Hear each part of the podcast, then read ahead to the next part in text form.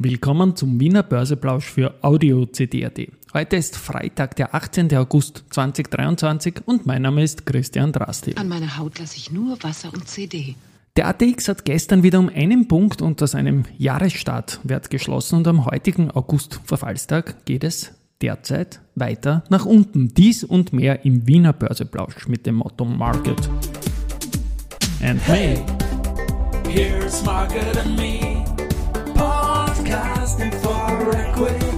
With Homie B.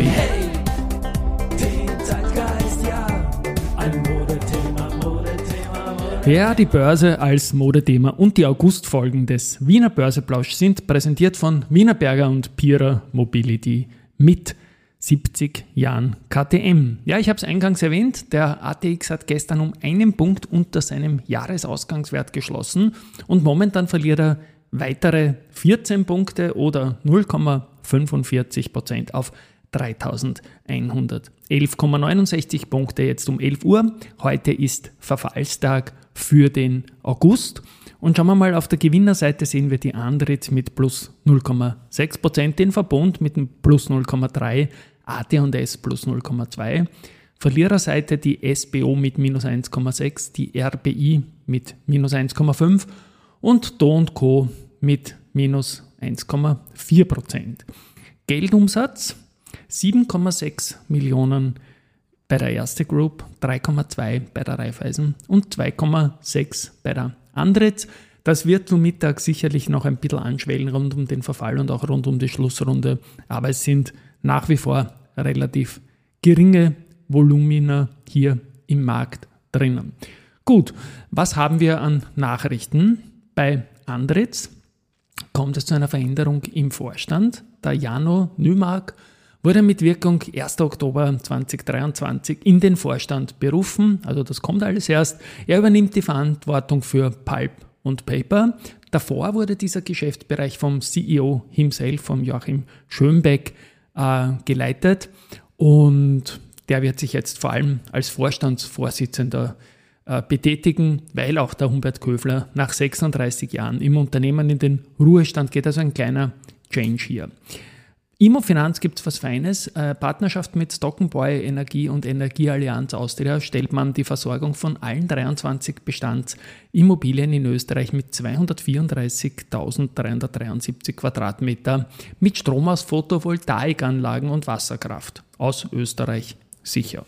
Das ist, glaube ich, in Summe eine feine Sache. Do Co. habe ich unter den Verlierern genannt. Da gibt es jetzt immer mehr Wandlungserklärungen. 69,7 Millionen der 100 Millionen sind jetzt mal zur Wandlung angemeldet. Das ist noch nicht zur Gänze abgewickelt. Gewickelt. Es scheint jetzt einen gewissen Share-Overhang da in diesem Zusammenhang zu geben. Wandlungspreis bekannterweise 79,9 Euro. Die Aktie steht über 100 und natürlich äh, ist das ein Thema am Markt. Ein sehr fetter Aktienkauf kommt wie gewohnt vom Babak-CEO, der Anas Abusakuk, hat am 16. und 17. jeweils gleich 10.000 Aktien zum Preis von 42,5 äh, Euro erworben. Zu dem komme ich dann gleich nochmal. Die Geschichte rund um die Adico Bank läuft auch sehr gut. Der CFO Edgar Flagel hat über die Wiener Börse 1000 Aktien zu je 12,5 Euro erworben und auch das ist eine schöne Commitment-Aktion äh, bei der Adico Bank. Insgesamt freut es mich immer, wenn diese Dinge an der Wiener Börse passieren, weil dort braucht man auch den Umsatz dazu.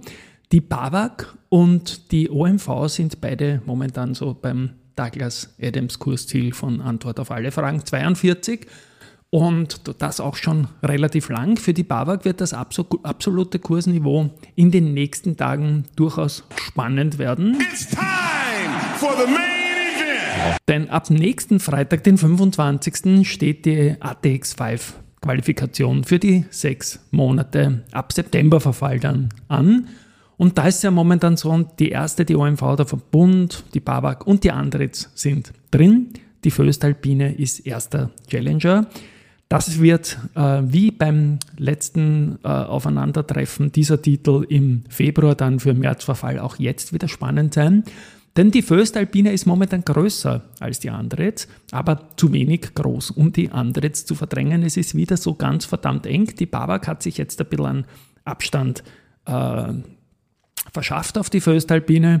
Und momentan sieht es so aus, Föstalpine versus Andretz und die Bavak scheint abgesichert, aber ist noch eine Woche Zeit und so viel liegt das alles da nicht auseinander.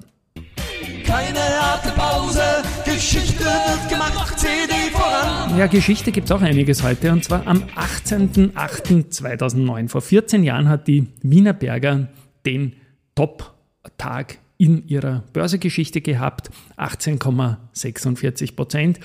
Ja, wir rechnen das mit seit Anfang der 90er Jahre. Es kann durchaus sein bei einem Unternehmen, das mehr als 150 Jahre an der Wiener Börse ist, dass es da schon mal noch bessere Tage gab, nur ich es nicht weiß. Das Low von der Adico Bank war heute vor drei Jahren mit 5,66 Euro am 18.08.2020. Die Aktie steht jetzt bei 12,5. Der beste Umsatz der Telekom Austria war am 18.08.2004, das war lange nach dem IPO mit 408 Millionen Euro. Ich tippe da auf irgendeine MSCI-Geschichte, aber ich weiß nicht mehr genau. Am 18.08.1995 endete bei Agrana die längste Serie über dem Moving Average 200. Das waren damals 525 Tage. Bei äh, Otterkring hat sich gestern nichts verändert. Die Stämme haben eh schon fast halbiert und liegen bei 93 Euro. Und die Vorzüge, oh, die sind leicht nach oben gegangen auf 72,50. Ich erwähne das, weil es ein Angebot von 85 Euro für die Stämme und 70 Euro für die Vorzüge gibt. Von 18.09. bis 21.09.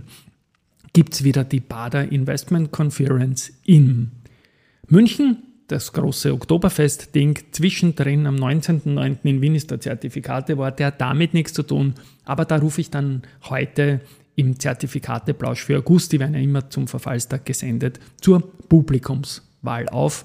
Das wird dann auch noch erscheinen und dann haben wir noch vier Interviews, die äh, wir empfehlen vom Börsenradio und zwar mit Frequentis, FACC, Marinomed und Flughafen Wien.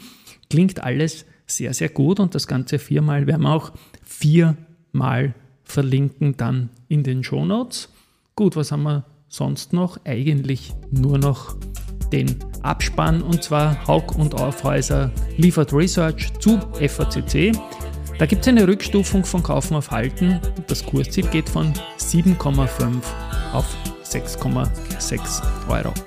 Ich wünsche einen schönen Tag, ein schönes Wochenende und wir hören uns wieder am Montag. Und dort dann auch mit einer launigen Folge mit Christoph Boschan, Michael Theuner und Andreas Dreichel zu 30x30 Finanzwissen. Tschüss und Baba und dann am Abend sein Gaudetz Monday.